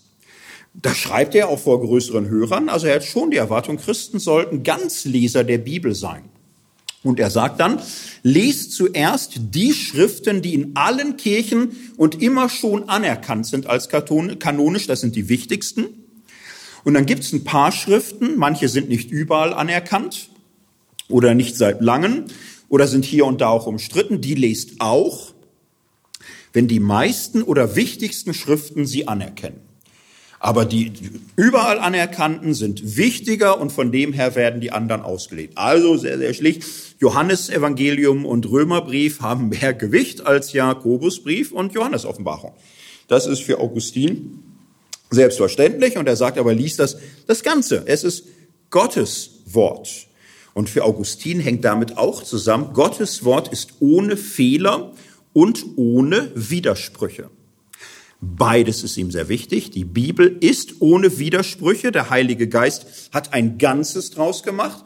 Und es ist auch fehlerlos. Er kann auch irrtumslos sagen, unfehlbar, wie man will. Jetzt könnte man sagen, hoppla, Schluck. Ja, Moment, war der Fundamentalist, der Augustinus, weil heute würden das doch so die Maßstäbe sein, die man mit diesem bösen F-Wort bezeichnen würde. So muss man jetzt Folgendes sagen. Mit dem F-Wort bezeichnen wir heute Strömungen, die ab dem 19., 20. Jahrhundert in dieser Weise überhaupt existieren, weil äh, heutige Menschen, die sich auf diese Augustinus-Zitate berufen, das machen sie teilweise durchaus, natürlich in einer anderen Welt leben in einer Welt, wo Naturwissenschaften, Geschichtswissenschaften und so weiter sich in ganz anderer Weise verselbstständigt haben. Es macht jetzt keinen Sinn, Augustinus, der in der Spätantike da sitzt und, und so, zu messen an äh, Selbstverständlichkeiten und Einsichten und Grundvoraussetzungen der Aufklärung und der Neuzeit und, und so. Trotzdem, historisch ist es ganz schlicht so, Augustinus macht das sehr klar, die Bibel ist ohne Fehler und ohne Widersprüche. Zugleich muss man auch sagen, Augustinus ist äh, ein biblischer Theologe durch und durch. Dass er die Bibel so hoch wertet, hat nichts damit zu tun, dass er nur die Bibel allein gelten lässt. Er sagt, wir müssen die Bibel jetzt natürlich einordnen in unsere Weltzugänge, die wir so haben. Es gibt Physik, es gibt Ethik, es gibt Logik und das ist auch alles wichtig und richtig und das entfaltet er ausführlich in Doctrina, äh, Doctrina Christiana. Der Unterschied damals und heute, damals waren das verschiedene Räume in einem Haus. Wir leben in einer Welt, wo das verschiedene Häuser sind wenn man Glück hat in einer Stadt, wenn man Pech hat nicht, das ist die moderne Debatte. Darauf werden wir ausführlich kommen. Das ist mein vierter Vortrag über die Geschichte der Bibelauslegung. Wir werden ausführlich in der Neuzeit, in der Moderne, Entstehung der historisch-kritischen Methode und so weiter. Dann werden sich die Dinge verändern. Dann wird auch der Fundamentalismus eine Gegenposition sein gegen eine Ausgangslage, die sich radikal verändert hat gegenüber der, die Augustin vorfand. Und das ist natürlich dann eine völlig neue Konstellation. So, also Augustinus fängt an mit einem steilen Bibelverständnis. Sie ist fehlerlos und widerspruchsfrei. Und dann, ja, er hat sie oft gelesen. Er weiß, es gibt Schwierigkeiten, es gibt dunkle Stellen, es gibt unterschiedliche Auslegungen. Also es, es gibt da genug, was man noch sagen kann. Und Augustinus sagt, wir brauchen schlicht äh, Regeln, ein Instrumentarium, ein Grundverständnis davon, wie man mit der Bibel umgeht. Das ist wesentlich.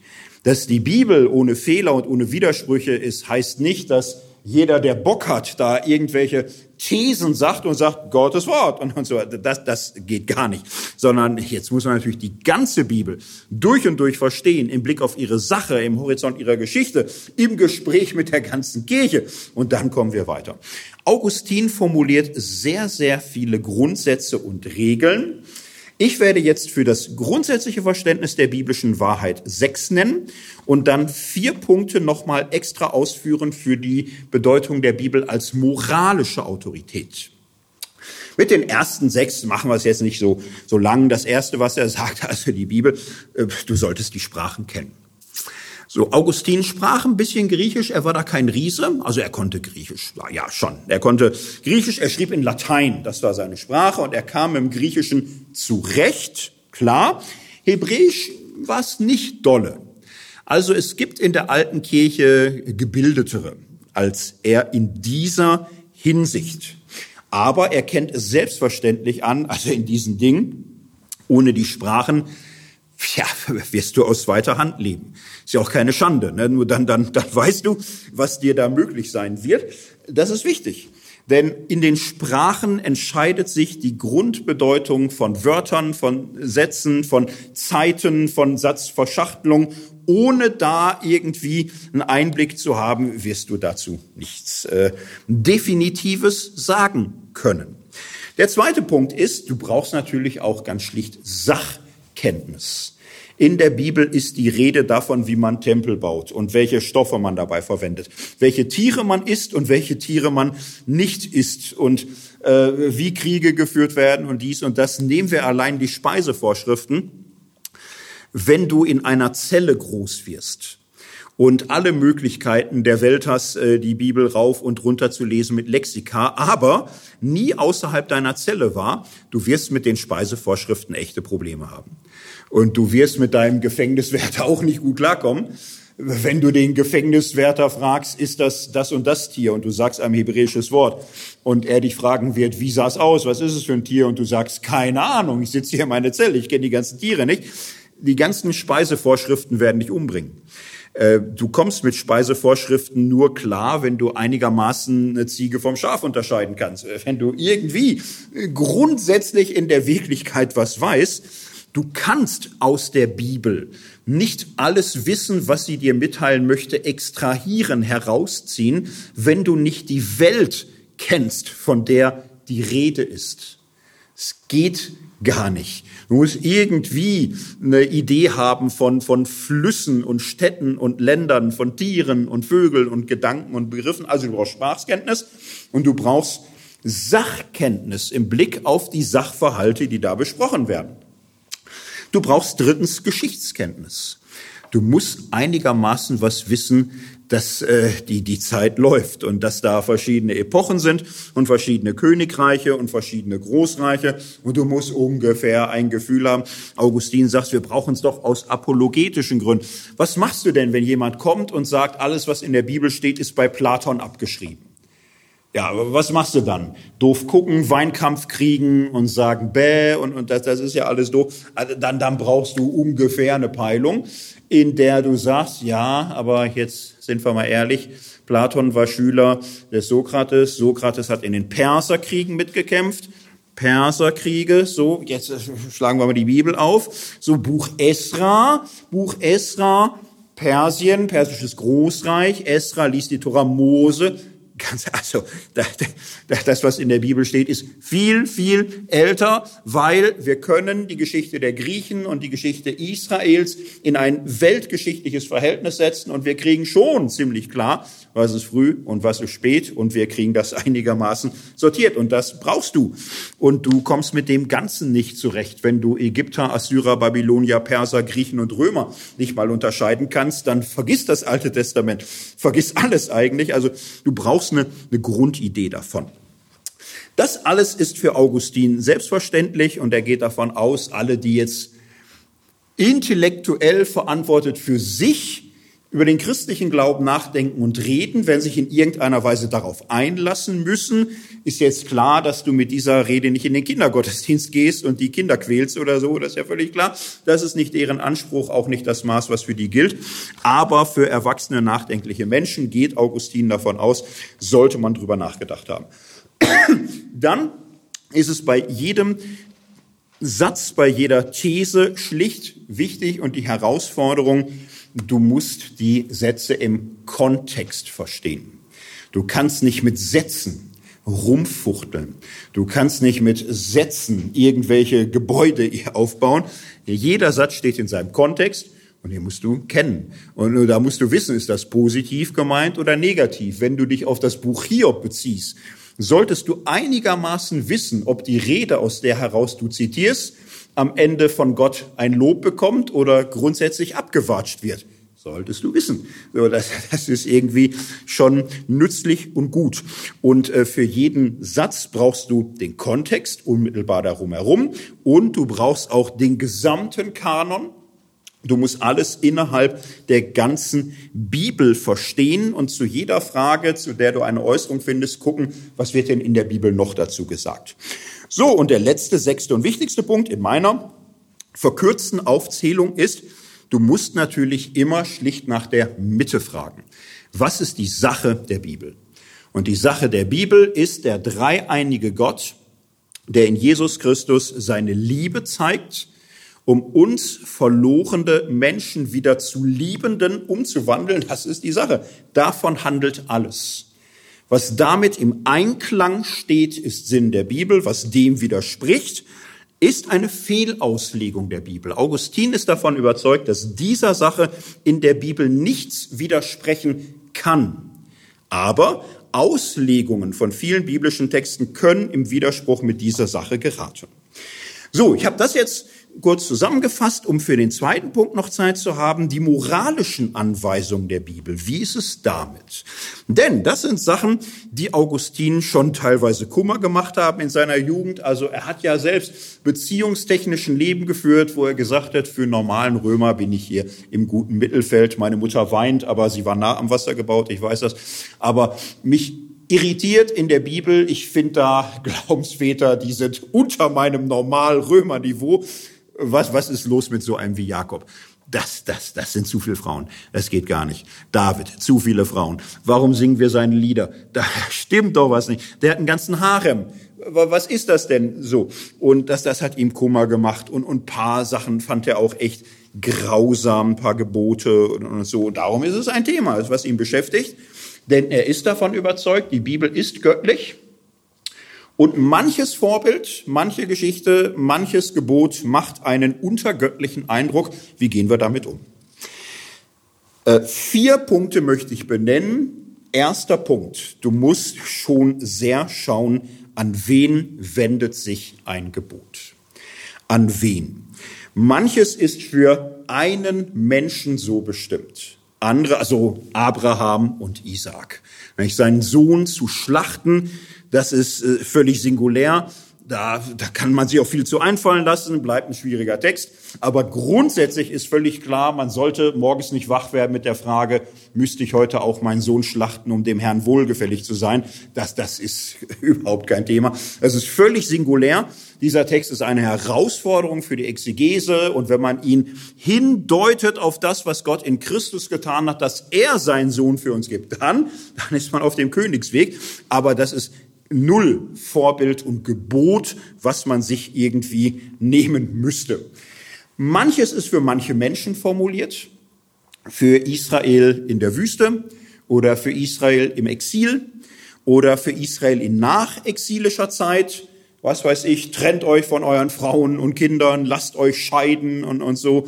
Äh, Esra, Nehemiah, diese Zeit, das ist singulär, ein solches Scheidungsgebot. Also viele Gebote, Vorbilder, Regeln sind bezogen auf besondere Menschen, Gruppen oder Situationen. Ein zweiter Punkt, den Augustin betont, Manches, da hat man das Gefühl, da waren die alle irgendwie so drauf oder so. Also viele Väter hatten mehr als eine Frau. Die Tora setzt das voraus. Das, das machen die, die guten Römer machen das nicht. Was ist los? Und er sagt, ähm, hier muss man sich jetzt mal Folgendes klar machen. Gott ist gerecht. Und seine Gerechtigkeit ist ewig. Und sein Wille und das, was gut bei Gott ist, das bleibt ewig eins. Und die Zeiten ändern sich.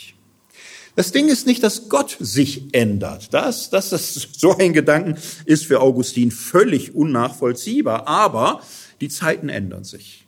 Und Augustin ist der Überzeugung, wir können das vielleicht nicht immer nachhalten, aber von der Erzväterzeit bis heute, die Zeit hat sich geändert.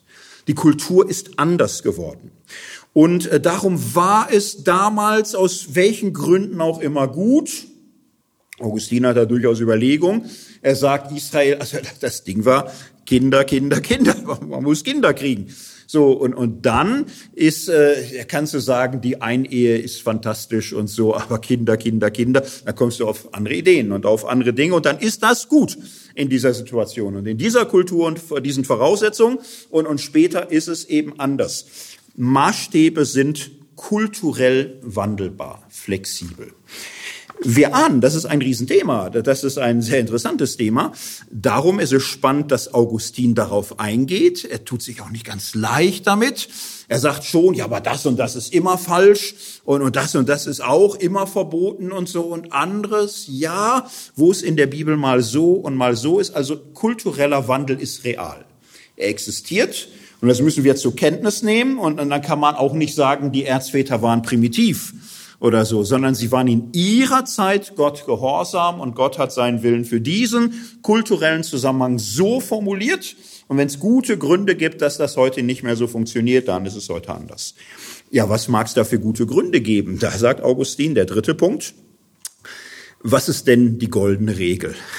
Was ist der Schlüssel? Was ist das, was immer gilt? Die große Wahrheit ist die Liebe Gottes. Das ist der Inbegriff aller Dogmatik und es ist das Zentrum aller Ethik. Kein Gebot Gottes ist gegen die Liebe. Jedes Gebot Gottes ist eine Konkretion von Liebe. Und äh, manches mag uns hart erscheinen. Das heißt jetzt hier nicht heile, heile Seele und nur kuscheln und so. Manchmal ist Schimpfen, Strafen, äh, Ausgrenzen und, und so notwendiger Schritt auf dem Weg der Liebe. Grundsätzlich aber muss klar sein, ein Gebot muss sich verstehen können im Einklang mit dem, was die Liebe erfordert. Die Liebe, die dem Nächsten nicht schadet. Die Liebe, die dient. Die Liebe, die nicht selbstsüchtig ist die Liebe, die aufbaut und stärkt und gedeihen lässt und niemals unterdrückt oder tötet oder verachtet, das ist der Maßstab. Der gilt. Und Augustin sagt, das ist im Grunde so. Bei den meisten, nimm die zehn Gebote, nimm sie alle. Jedes Gebot kannst du übersetzen in eine Regel der Liebe. Warum klauen wir nicht? Ja, du beklaust keinen, den du liebst. Beim Töten müssen wir erst gar nicht anfangen. Selbst äh, üble Nachrede, ja, das, das machst du nicht, weil es die Liebe verletzt. Jeder äh, Verstoß gegen die zehn Gebote verstößt gegen die Liebe, so ist es überall. Und Augustin sagt, man muss dann aber auch damit rechnen, dass manche Gebote, da kriegt man es nicht hin, so, und, und dann muss man aber damit rechnen, dass diese Gebote in einem übertragenen Sinne gemeint sind. Dass sie eine geistliche Bedeutung haben. Sehr interessant. Man hätte ja sagen können, dann sind die Gebote eben falsch. Dann ignorierst du sie. Das ist für Augustin aber völlig unmöglich, weil er sagt, die Bibel ist ohne Fehler und ohne Widersprüche. Dann geht er lieber davon aus, dass es Gebote gibt, die so wie sie dastehen, keinen Sinn machen. Und dann muss man sie eben in übertragener geistlicher Weise verstehen. Nehmen wir ein Beispiel aus dem Neuen Testament. Äh, Paulus sagt das, nicht? in der Tora steht, du sollst dem Ochsen, der da drischt, das Maul nicht verbinden. Jetzt kann man sagen, ich weiß nicht, wann ich zuletzt auf die Idee gekommen bin, einem dreschenden Ochsen das Maul zu verbinden. Ich, also, ja, was meint er? Und vielleicht hat Paulus sich das auch gefragt und, und, und Paulus selbst stellt die Frage, sorgt sich Gott um Ochsen? Das ist eine rhetorische Frage. Offensichtlich erwartet Paulus die Antwort nee. Ähm, und äh, Paulus sagt, er sorgt sich um unsretwillen, um unsretwillen ist das geschrieben. Und Paulus gibt diesem Gebot dann die Deutung, äh, Gott will, dass diejenigen, die das Evangelium verkündigen mit ihrem ganzen Leben, von der Gemeinde dafür auch bezahlt werden. Das ist eine steile Auslegung, aber Paulus sieht das durch im ersten Korintherbrief und ist ein schönes Beispiel für Augustin, der, der sagen würde, ja, sowas kann vorkommen. Und Gott macht es, um uns auch manchmal zu demütigen, zu überraschen, um uns wach zu halten, so dass wir nicht einfach da alles runterlesen. Es gibt Gebote in der Bibel, die machen wortwörtlich, werden die komisch oder schlecht oder schlimm oder schädlich, dann musst du dich fragen, worauf läuft es hinaus? Was könnte der Sinn dabei sein? So, und das ist äh, dieser vierte Punkt äh, jetzt in meiner Erzählung. Also die Liebe ist der Schlüssel. Das war der dritte Punkt für alles. So, und wenn du das Gefühl hast mit Gebot, da passt es nicht, ist der vierte Punkt, dann musst du nach einer übertragenen Bedeutung dieser Gebote fragen. Und man kann hier schon an, was weiß ich, Landnahme denken. Also da gab's in der ganzen alten Kirche immer die Frage, sollte Gott gesagt haben, du, du sollst die Völker alle ausrotten, Frauen und Kinder auch, auch die Kinder, aber die schreien doch, nein, töte sie alle. Wo viele auch gesagt haben, also ja, Strafe für Verbrecher, also, das ist grausam, das ist nicht gerecht. So, und, und immer wieder kam man auf die Idee, wortwörtlich verstanden, kriegen wir es nicht in Übereinstimmung mit einem Gott der Gerechtigkeit und der Güte. Was ist denn die Bedeutung? Es geht um den geistlichen Kampf. Den geistlichen Kampf, dass der Mensch in sich das Böse nicht duldet. Und dass er auch nicht Lieblingssünden schont und im, im kleinen Maße so ein bisschen korrupt kann ja nicht schaden oder so. nein. Ein bisschen Verlogenheit kann ja nicht schaden, doch. So, also ähm, du musst Übeln an die Wurzel gehen. So nimmst du das ganze Land ein. Das ist in der alten Kirche im Mittelalter immer wieder der Sinn, weil man gesagt hat, ja, das kann so wörtlich nicht, so meint er das hier.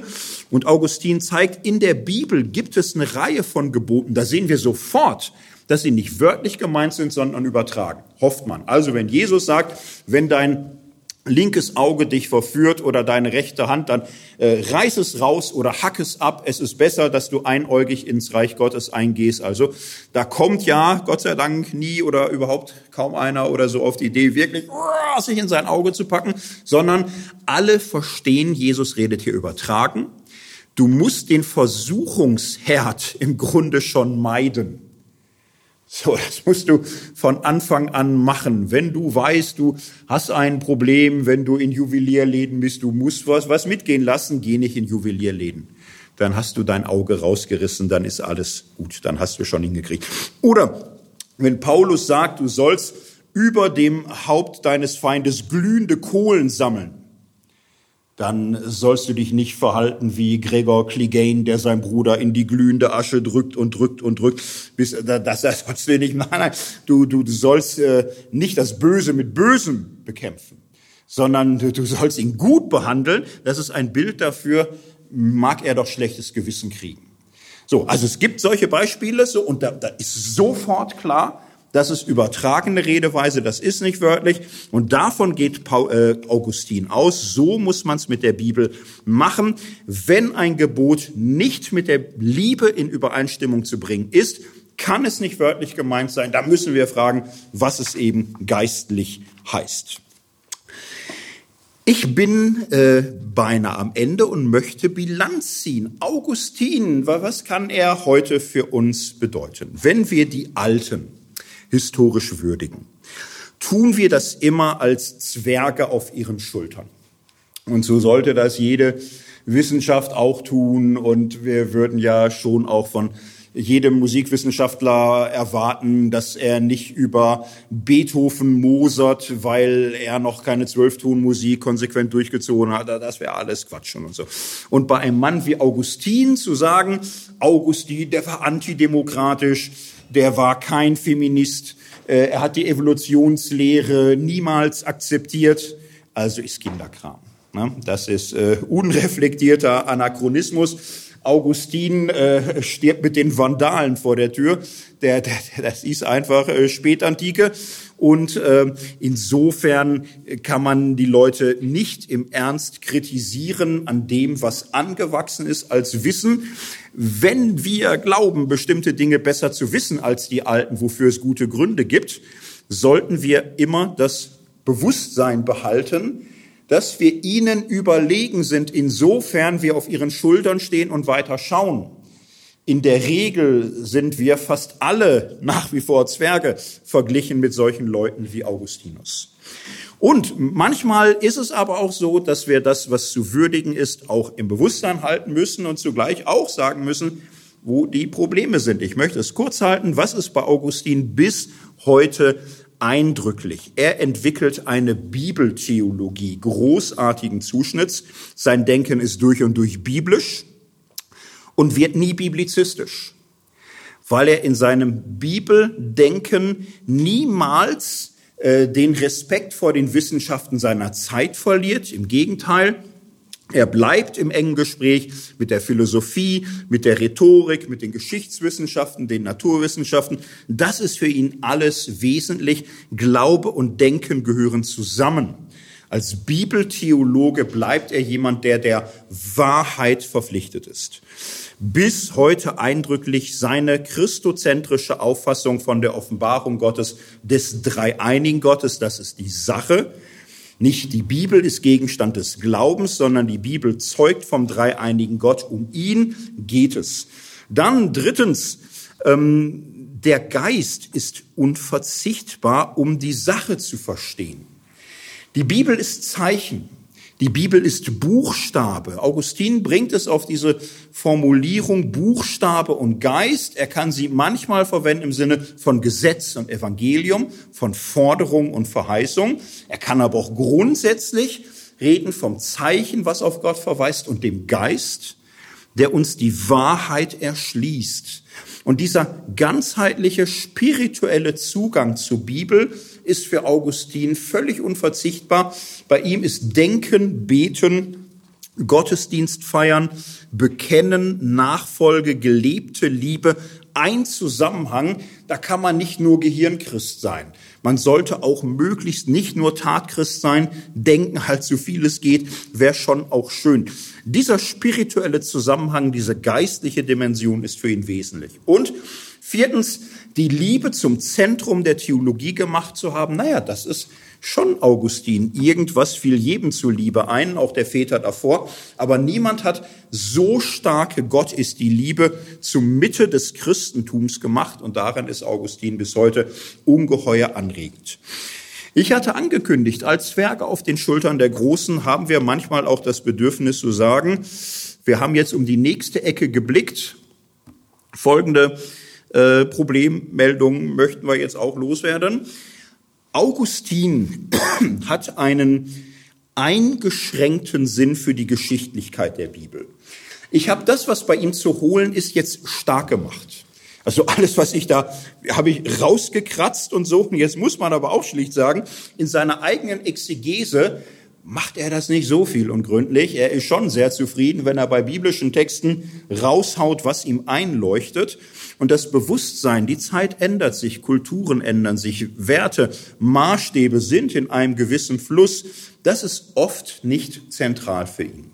Auch die alten Sprachen nicht. Von Augustin konnte eine Bewegung umgehen, äh, ausgehen, die im Grunde desinteressierter wird an historischer Exegese. Ich messe ihn dabei nicht am 18. Jahrhundert, das wäre ungerecht und anachronistisch. Ich messe ihn an dem, was bei Origenes, bei den Antiochenern, bei Hieronymus und anderen deutlich ist. Augustin ist in gewisser Hinsicht ein kleiner Rückschritt in der geschichtlichen Wahrnehmung des Christentums. Er ist sehr auf das Ewige und Absolute ausgerichtet. Ein zweites Problem. Augustin hat wenig Sinn für Ambivalenz, für Ambiguität, für Vielfalt. Wahrheit in Vielfalt, das äh, ist nicht so seins. Er will schon das eine. Er will schon Klarheit. Er will Formeln. Und er streitet sehr viel gegen manche, wo wir heute sagen würden, die haben es auch verdient. Und er war nicht immer fair. Er war nicht immer fair. Er konnte nicht andere Zungenschläge, andere Traditionen, andere Zugänge zum Glauben wertschätzen und würdigen. Es kriegt etwas Rigoroses bei ihm.